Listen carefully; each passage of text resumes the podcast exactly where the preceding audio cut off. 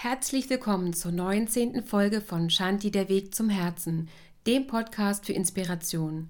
Ich bin Nadine Black, Yogalehrerin und Ayurveda-Beraterin und lese euch heute wieder eine Weisheitsgeschichte aus dem Yoga vor. Elisabeth, eine wahre Geschichte von Selvarayan Jesudian. Elisabeth war ein junges, begeistertes Mitglied unserer Yogaschule in Budapest von sanfter Wesensart und bescheidenem Benehmen.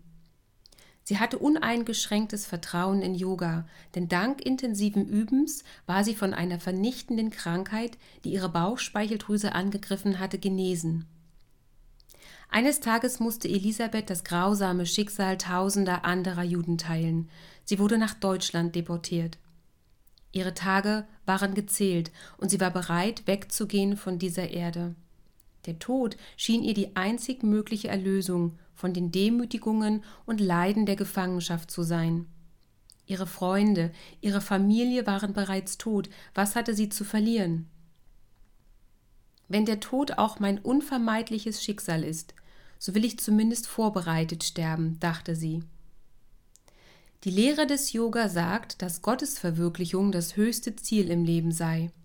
Gäbe es eine bessere Art, diese Welt zu verlassen, als eins zu werden mit dem Selbst oder Gott, der meinem Herzen innewohnt?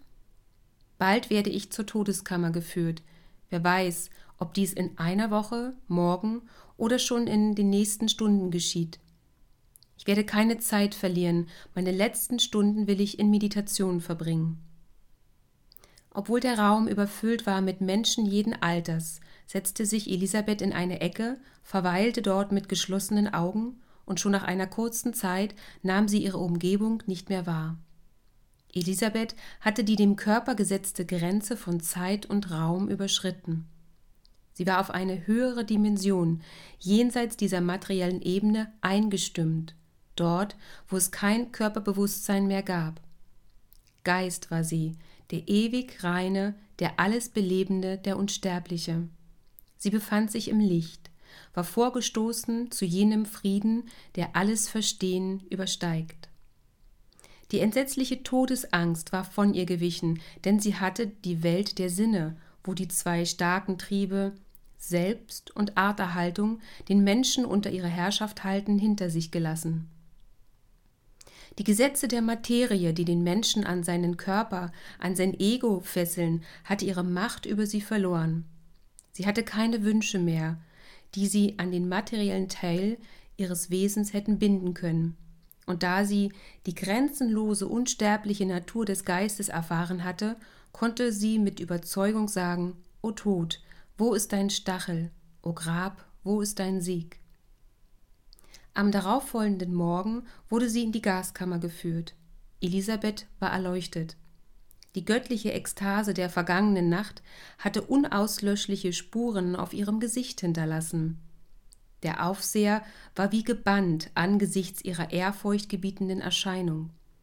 Ihre überirdische Ausstrahlung von innerer Ruhe, Frieden und Reinheit ohne jegliche Todesangst überwältigte ihn, lähmte ihn und wie durch ein Wunder gelang es ihm, das Mädchen aus dieser Hölle zu retten. Nach Kriegsende kehrte Elisabeth nach Budapest zurück und nahm 1946 wieder an den Yogakursen teil. Die unvergleichliche Freiheit, die sie erlebt hatte, wird ihr unauslöschlich in Erinnerung bleiben und wird die Sehnsucht in ihr wachrufen, jenes uneingeschränktes Glücksgefühl wieder und wieder zu erleben, bis die Einheit mit ihrem Selbst oder Gott zu einem ununterbrochenen, immerwährenden Zustand geworden ist. Wie finden wir hier unsere Inspiration? Mein erster Gedanke zu dieser Geschichte war, was gibt es da zu interpretieren? Es wurde alles gesagt und meinen sonst üblichen Bezug zu meinem Leben oder dem mir bekannter Menschen zu finden, schien mir hier schier unmöglich. Es ist eine Sache, sich Gedanken zu machen zu einer fiktiven, beinahe märchenhaften oder einer gleichwohl netten Anekdote. Jedoch eine wahre Geschichte mit einem so präsenten und schicksalhaften Charakter zu interpretieren, verlangte mir einiges an Respekt ab.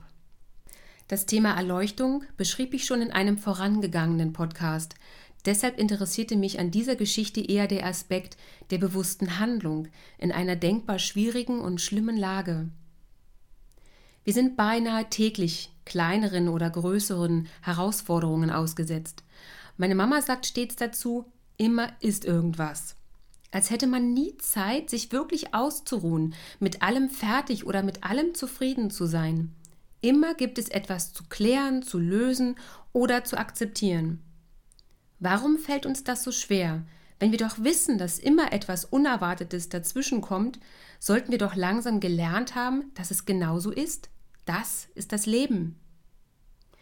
Gibt es diesen berühmten, sagenumwogenen Flow erst dann, wenn wir gelernt haben, alles anzunehmen, wie es ist und es eher als Herausforderung anzusehen? Dr. Stefan Friedrich, Psychologe und Coach, beschreibt die täglichen Herausforderungen als eine Art Training, vergleichbar mit dem Prinzip der Superkompensation beim Sport. Wir haben unsere Fähigkeiten und Stärken, dann kommt eine zu lösende Aufgabe. Wir gehen an unsere Ressourcen, um sie zu lösen, lernen dabei etwas, speichern das Gelernte ab und gehen gestärkt daraus hervor.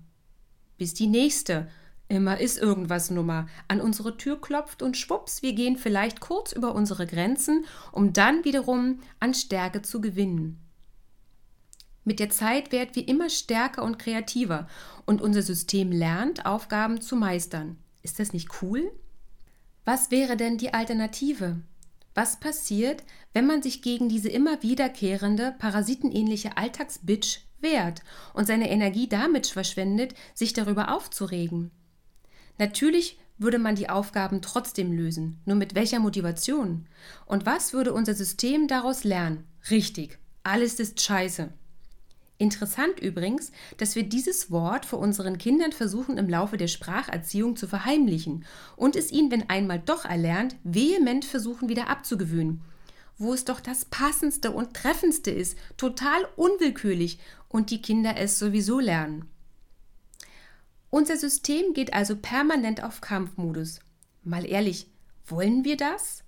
Es ist das schlechte Wetter, der Stau auf den Straßen, der unfreundliche Kollege, die plötzlich auftretenden Schmerzen im Knie und so weiter. Es ist, wie es ist, nur wie gehen wir damit um? Ich kann und will mir nicht im entferntesten vorstellen, wie Elisabeth sich gefühlt haben muss, und niemand erwartet von uns, dass wir quasi über Nacht erleuchten, obwohl es doch eine recht nette Vorstellung wäre. Warum also können wir nicht annehmen? Als mich vor einigen Wochen eine Erkältung heimsuchte, bekam ich die Antwort, Natürlich nicht gleich und schon gar nicht auf dem Silbertablett serviert. Ich befand mich gerade in einer Phase, wo alles lief und es einfach so floss. Arbeit, Familie, Renovierung, was in meiner Welt übrigens zu den Hobbys zählt. Sogar lang aufgeschobenes ging ich endlich an. Und dann, wie ein Hammer, ging nichts mehr. Dabei hatte ich auf Pausen geachtet, mich mit ausreichend Vitaminen versorgt und dennoch war es meinem Körper total egal. Ich wurde von jetzt auf gleich ausgebremst und musste all meine Termine verschieben. Dummerweise kann man in der Hochphase der Erkältung auch nichts Produktives leisten, also ärgerte ich mich noch zusätzlich. Nun würde jeder sagen, na hör mal, du als Yogalehrerin solltest es doch wissen. Nun ja, wissen schon, nur das Anwenden ist eine ganz andere Nummer. Zu allem Überfluss hatte ich schon die Geschichte von Elisabeth abgetippt, und sie schwebte fortan wie eine mich strafend anblickende Wolke über mir. Und glaubt mir, ich wollte annehmen, ich wollte es wirklich. Und genau das war der Fehler. Das Wollen steht uns nämlich im Weg, und wahrscheinlich lacht es auch heimlich über uns. Wir wollen mit dem Kopf. Annehmen geschieht allerdings mit dem Herzen. Solange wir wollen, steckt eine Absicht dahinter. Das wiederum macht Druck und Druck macht zu. Fließen kann alles nur im Annehmen. Da hilft alles Wissen nichts. In meiner Erkältungszeit wusste ich, es dient einem Zweck, den ich nur noch nicht sehen konnte, und ich kämpfte trotz meines Wissens die ganze Zeit gegen diese Tatsache an. Selbstverständlich meditierte ich täglich, um der Sache auf den Grund zu gehen. Nichts passierte, denn es steckte immer das Wollen in mir. Es sollte ganze vier Wochen dauern, bis ich komplett genesen war, denn es kam immer wieder noch etwas dazu. Auch so ein Phänomen, das ganz sicher jeder kennt, das Gesetz der Resonanz eben. Ich dachte die ganze Zeit, ich bin nicht mal in der Lage, eine simple Erkältung anzunehmen, während Elisabeth ihren unvermeidlichen Tod annahm. Dann stellte ich eine sehr gewagte Theorie auf. Fällt es uns möglicherweise leichter, das Unvermeidliche anzunehmen, als das Vermeidliche? Eine Erkältung hätte ich ja vielleicht doch irgendwie vermeiden können, oder ich hätte erkältet arbeiten gehen können. Dem Stau kann man aus dem Weg gehen, indem man nicht zur Arbeit geht und sich krank meldet oder zu einer anderen Zeit fährt.